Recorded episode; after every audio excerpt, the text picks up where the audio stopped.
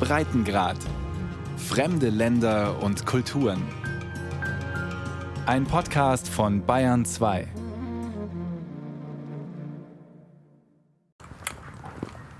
Esther Bayer läuft über das weitläufige Gelände des Seimischte, der alten Messe in Belgrad. Die teils zerfallenden Gebäude werden kurz vor dem Zweiten Weltkrieg gebaut und sind aus deutscher Sicht damals bestens geeignet für ein KZ. Im sogenannten Judenlager Semlin werden nach der deutschen Besatzung im April 1941 zunächst rund 8000 jüdische Frauen und Kinder eingesperrt. Auch Esther Bayers Mutter, die damals mit ihr schwanger ist. Du, du, der bunte Gehstock der grauhaarigen Dame klackt auf dem schneebedeckten, teils matschigen Boden. Zielsicher steuert sie auf ein hellbraunes Gebäude zu. Hier war das Krankenhaus das frühere Lagerkrankenhaus, in dem sie am 31. Januar 1942 um 2 Uhr morgens auf die Welt kommt. Ich wurde im Lager geboren und wegen der schlechten Behandlung und dem Stress hat meine Mutter früher entbunden. Ich war erst sieben Monate und habe 900 Gramm gewogen. Der Winter war sehr streng, Schnee gab es und Kälte. Esther Bayer zieht ihren roten Mund-Nasenschutz zurecht. Die dramatischen Umstände ihrer Geburt in einem deutschen KZ im besetzten Belgrad, die kennt sie nur bruchstückhaft aus diversen Erzählungen. Die Kleine wird versteckt in einer Schachtel aus dem Lager geschmuggelt und in ein Belgrader Waisenhaus gerettet. Sie bekommt den Namen Olga. Nach Kriegsende sagte mein Onkel Dragulju Petkovic dann, was machen wir jetzt mit diesem Kind? Meine Großeltern sagten, gut, wir nehmen sie. Sie ist schließlich die Tochter von unserem Sohn. Du bist eine kleine Jüdin, hört Esther Bayer in ihrer Kindheit und versteht kein Wort zierlich, mager und oft krank. So verbringt sie von Zerstörung und Armut geprägte, oft lieblose jugoslawische Nachkriegsjahre.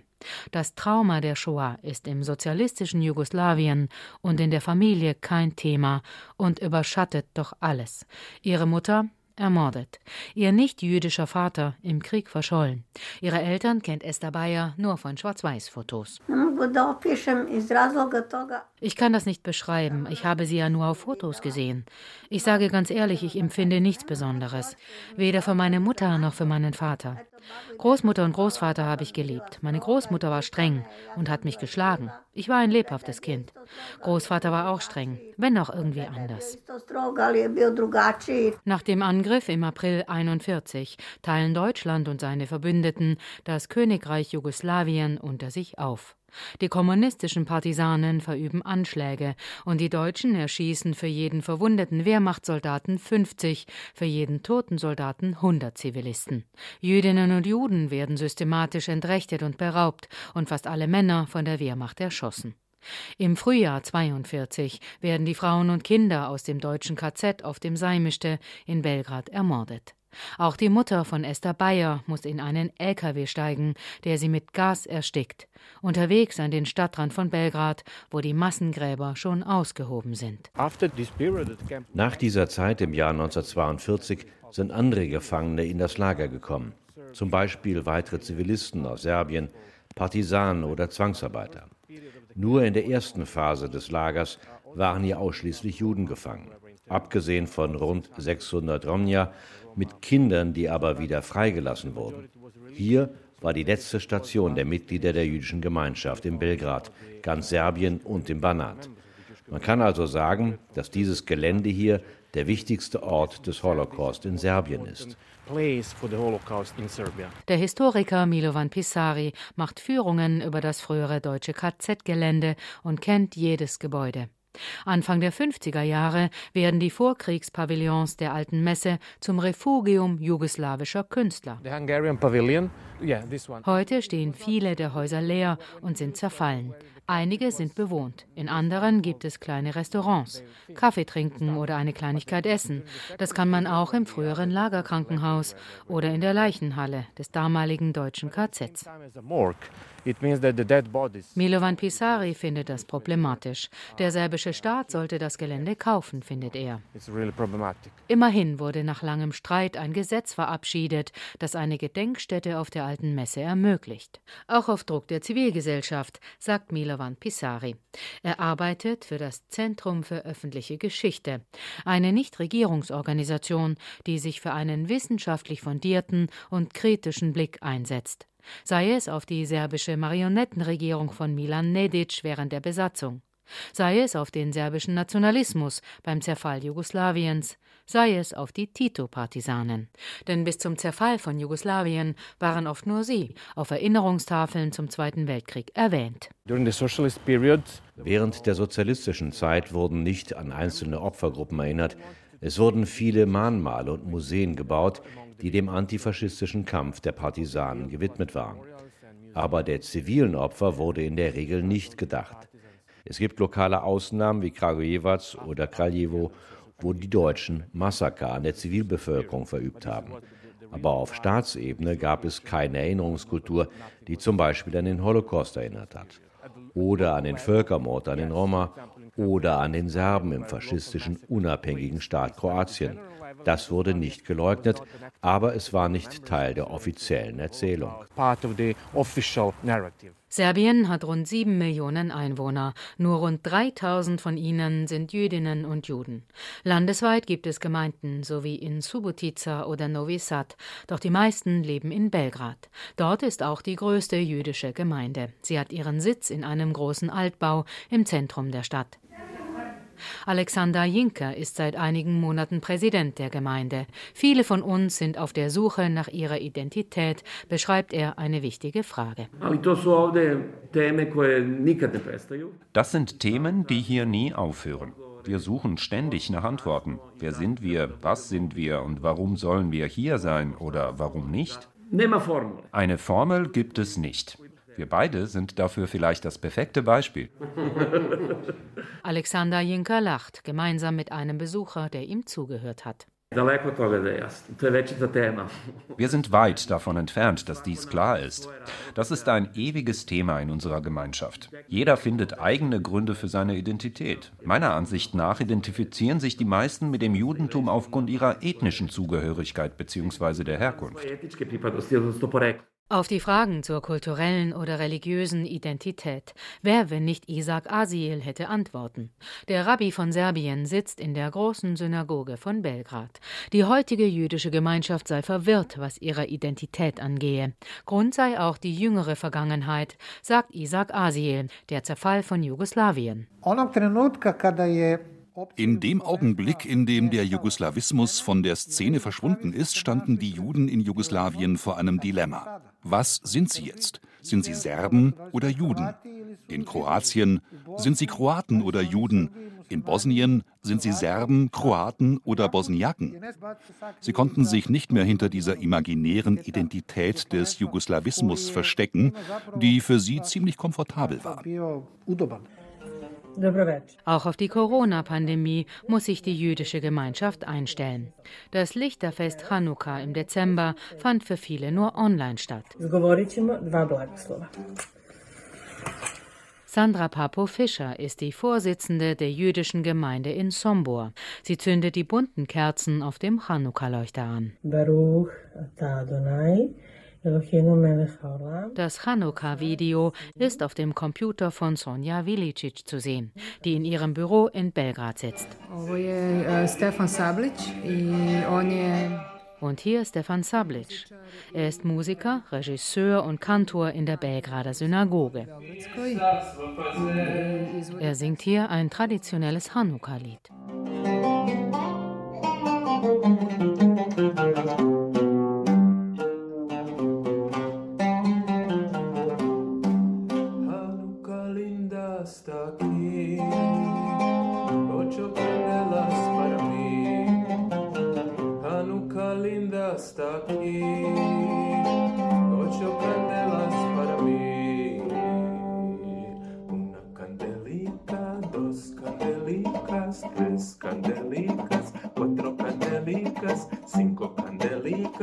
Seis candelicas, siete candelicas, ocho candelas para mí.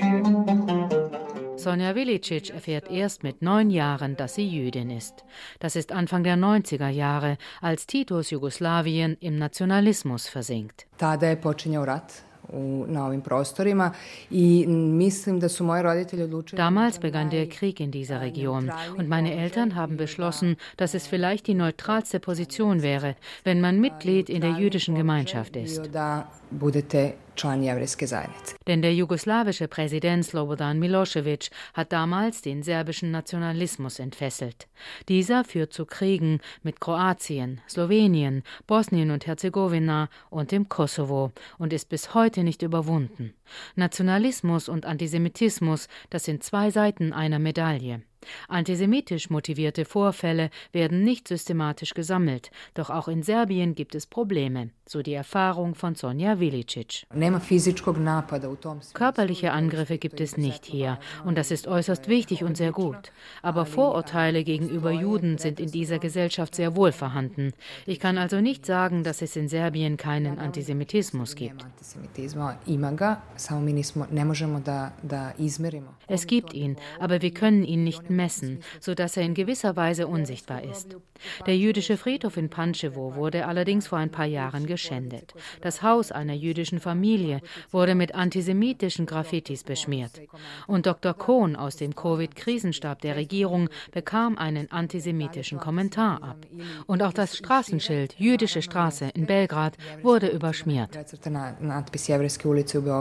Sonja Vilicic ist Direktorin und Mitgründerin von Haver, eine regierungsunabhängige Organisation mit Sitz in Belgrad.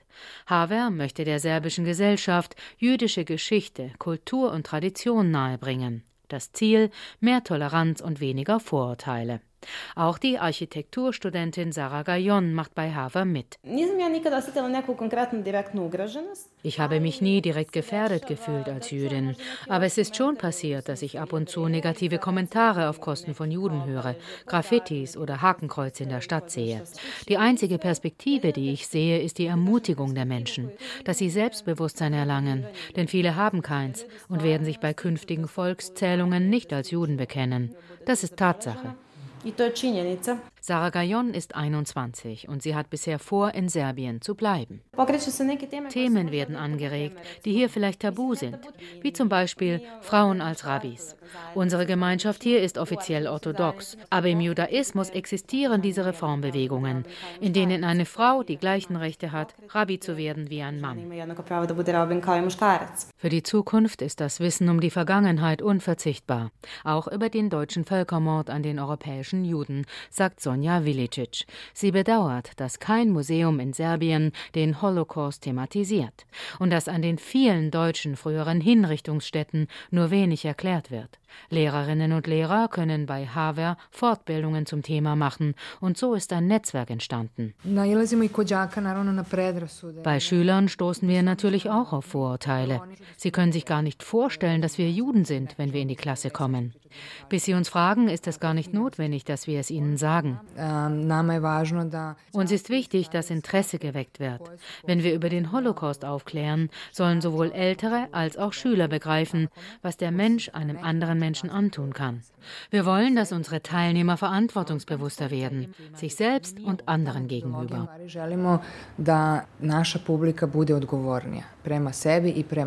Die Überlebenden der Shoah spielen dabei eine wichtige Rolle, da sie ihre Geschichte mit den Kindern und Jugendlichen teilen.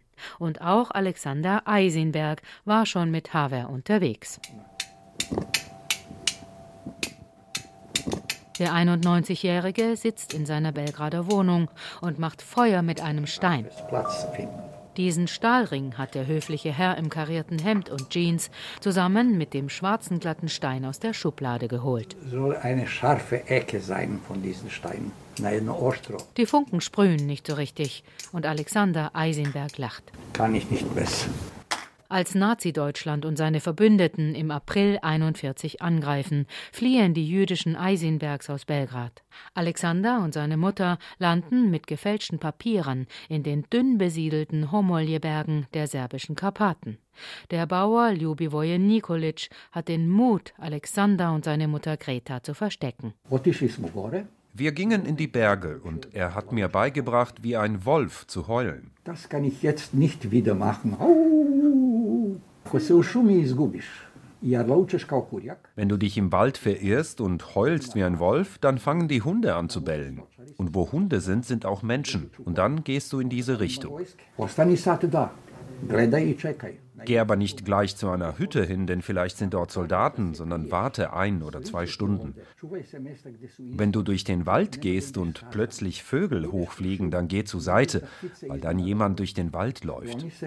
Er hat mir viel beigebracht, aber ich habe auch viel vergessen. Dreieinhalb Jahre lang bleiben Alexander und seine Mutter im serbisch-rumänischen Grenzgebiet. Ohne Vater, ohne Zuhause, ohne Arzt, ohne Schule, dafür mit Wölfen und Hunden, mit Stress, Hunger und Durst, sowie ständig auf der Flucht. Bauern helfen ihnen und auch königstreue antikommunistische Chetniks geben ihnen Essen und Schutz. Außer Chetnik-Verbänden sind in der Gegend an Angehörige der deutschen Wehrmacht und der serbischen Kollaborationsregierung unterwegs, sowie kommunistische Partisanen und serbische Faschisten. Immer wieder muss Alexander um sein Leben rennen. Ich hatte nie Angst. Aber wenn die Gefahr vorbei war, habe ich angefangen zu zittern. Sein Alter, das sieht man Alexander Eisenberg nicht an, als er sich am Computer durch sein Leben klickt, das er mit vielen Fotos und eigenen Zeichnungen dokumentiert hat. Bauern haben uns manchmal Kleidung gegeben. Ich habe auch eine Pelzmütze bekommen und mir eine Axt besorgt. So habe ich ausgesehen. Alle Zeichnungen sind meine. Auch wenn damals kaum jemand weiß, dass Mutter und Sohn Eisenberg verfolgte Juden aus Belgrad sind, fürchten sie ständig entdeckt zu werden. Woher kommt ihr? fragt einmal eine Bäuerin. Moja majka je rekla iz Beograda. Meine Mutter sagte, wir sind aus Belgrad. Ah, aus Belgrad. Stimmt es, dass es dort Juden gibt? Ja, das stimmt, sagte meine Mutter. Und die Bäuerin fragte, stimmt es auch, dass sie schwarz sind und Hörner haben? Nein, sagte meine Mutter, sie sehen aus wie mein Kind und ich. Und dann war das Gespräch zu Ende. Im Oktober 44 befreien Rote Armee und Partisanen die Gegend und Alexander und seine Mutter können endlich nach Belgrad zurück. Zurück in Belgrad hatte ich noch ein Problem. Ich weiß nicht, wie lange standen meine Tasche und meine Axt immer neben dem Bett, wenn ich schlafen ging.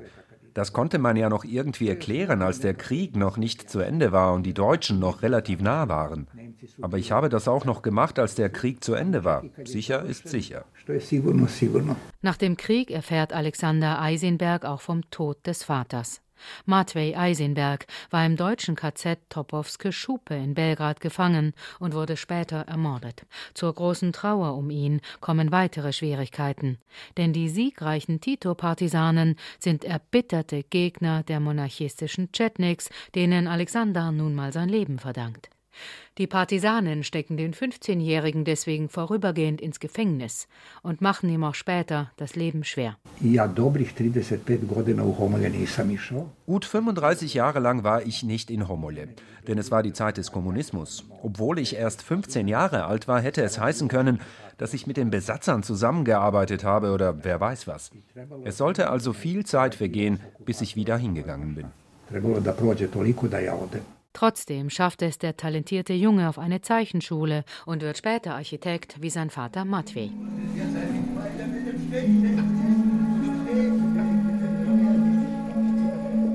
Rund 800 Kilometer nördlich von Belgrad liegt die heutige Gedenkstätte Auschwitz-Birkenau. Ein dunkler Raum in Birkenau in Block 27 zeigt eine Ausstellung über Juden in Europa. Lachende Familien, glückliche Paare, betende Rabbiner, Bewohner von Städten oder Städteln. Die 360-Grad-Filmmontage dreht das facettenreiche jüdische Leben zwischen den beiden Weltkriegen an den Wänden durch die Dunkelheit.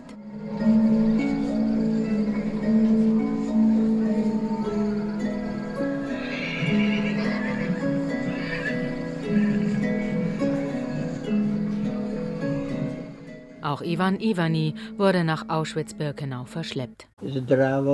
Der Schriftsteller sitzt im Wohnzimmer seiner Belgrader Hochhauswohnung. Ivan Ivani spricht nicht nur beim Telefonieren fließend mehrere Sprachen. Okay. Er wird 1929 im serbischen Banat geboren, in eine säkulare jüdische Arztfamilie hinein. Ende April 1944 lebt er bei einem Onkel in Novi Sad. Die Donaustadt in der Vojvodina ist damals vom faschistischen ungarischen Horthy-Regime besetzt. Das Blatt wendet sich und Nazi-Deutschland verleibt sich die Gebiete des bis dato verbündeten Ungarn ein. Der Auftakt zur Ermordung der ungarischen Juden. Auch Ivan Ivani wird als Jude verhaftet. Er ist 15 Jahre alt. Also haben mich zwei Polizisten mit geschultertem Gewehr durch Sad geführt. Ich war wahnsinnig stolz. Über die Lager Subotica und Baja in Ungarn wird Ivan Ivani nach Auschwitz deportiert. Dann an das Geschrei der, mehr der Häftlinge als der SS kann ich mich natürlich schon ziemlich genau erinnern. Sonst ist die Erinnerung aber mosaikartig. Seltsam, dass an den Transport kann ich mich überhaupt nicht erinnern. Im Juni 44 wird Ivan Ivani nach Buchenwald und mehrere Außenlager gebracht und später dort befreit. Der Gedenkstätte nahe Weimar fühlt sich der Schriftsteller besonders verbunden. Corona Schröter, ein Begriff? Ist Ihnen dies ein Begriff? Kennen Sie jenes? fragt der weißhaarige Ivani gerne nach, bevor er dann abschweift. Zu Goethe, zu Schiller, zu Donald Trump oder Israels Regierungschef Netanyahu, der ihm missfällt. Seine hohen Bücherwände stehen voll bis unter die Decke und auf einem Tischchen schaut der langjährige jugoslawische Staatschef Josip Broz Tito aus einem Fotorahmen. 15 Jahre lang hat Ivan Ivani für Tito gedolmetscht und ein berühmtes Foto zeigt die beiden mit Willy Brandt. An Überlebende wie ihn würden Erwartungen gestellt, findet Ivan Ivani, der diese nicht erfüllen will. Ich glaube, Sie erwarten auch von mir, dass ich jetzt sage, wie schrecklich es in Auschwitz war und ich erzähle, dass es in Auschwitz Bordelle gegeben hat.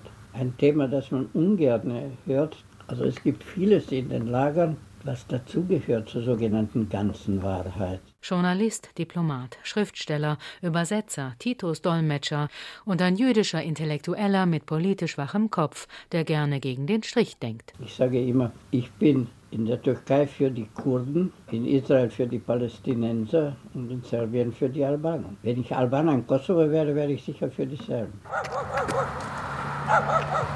Zurück zu Esther Bayer auf das Gelände der alten Messe in Belgrad. Zu ihrem graumelierten Kunstfellmantel trägt sie einen runden schwarzen Hut. Na, Hunde ist es kalt, ruft sie ein paar Streunern zu. Außenseiter sein, verlassen sein, dieses Gefühl trägt sie wohl ein Leben lang mit sich herum. Sie heiratet früh und bekommt einen Sohn, der beim Vater in Kroatien aufwächst und sich nach der Scheidung entfremdet, denn sie kehrt dann nach Belgrad zurück. Als ich nach Belgrad kam, gab es niemanden, der mich aufgenommen hat. Ich habe mit meinem Köfferchen auf einer Bank im Kalemegdan-Park geschlafen. Am nächsten Tag habe ich mir eine Zeitung gekauft und bin von Tür zu Tür gegangen, um Arbeit zu finden. Niemand wollte mich anstellen, da ich krank war und dünn und in einem jämmerlichen Zustand. So lief mein Leben, von Haus zu Haus, von Job zu Job. Da habe ich viel Zeit verloren. Sie nennt sich inzwischen nicht mehr Olga, sondern Esther Bayer, wie ihre ermordete Mutter, und holt sie sich wenigstens so ein bisschen zurück. Ihre winzige Invalidenrente beträgt heute umgerechnet knapp 150 Euro. Unterstützt wird Esther Bayer von der Claims Conference und der jüdischen Gemeinde. Gerne verschickt die alte Dame Handybotschaften und sie lauscht regelmäßig dem Rabbi in der Synagoge. Jetzt im Alter hole ich viel nach, lächelt sie, doch der Mensch lernt ein Leben lang und stirbt dennoch dumm. Seit Jahren wird um eine Gedenkstätte auf dem ehemaligen KZ-Gelände Seimischte gestritten.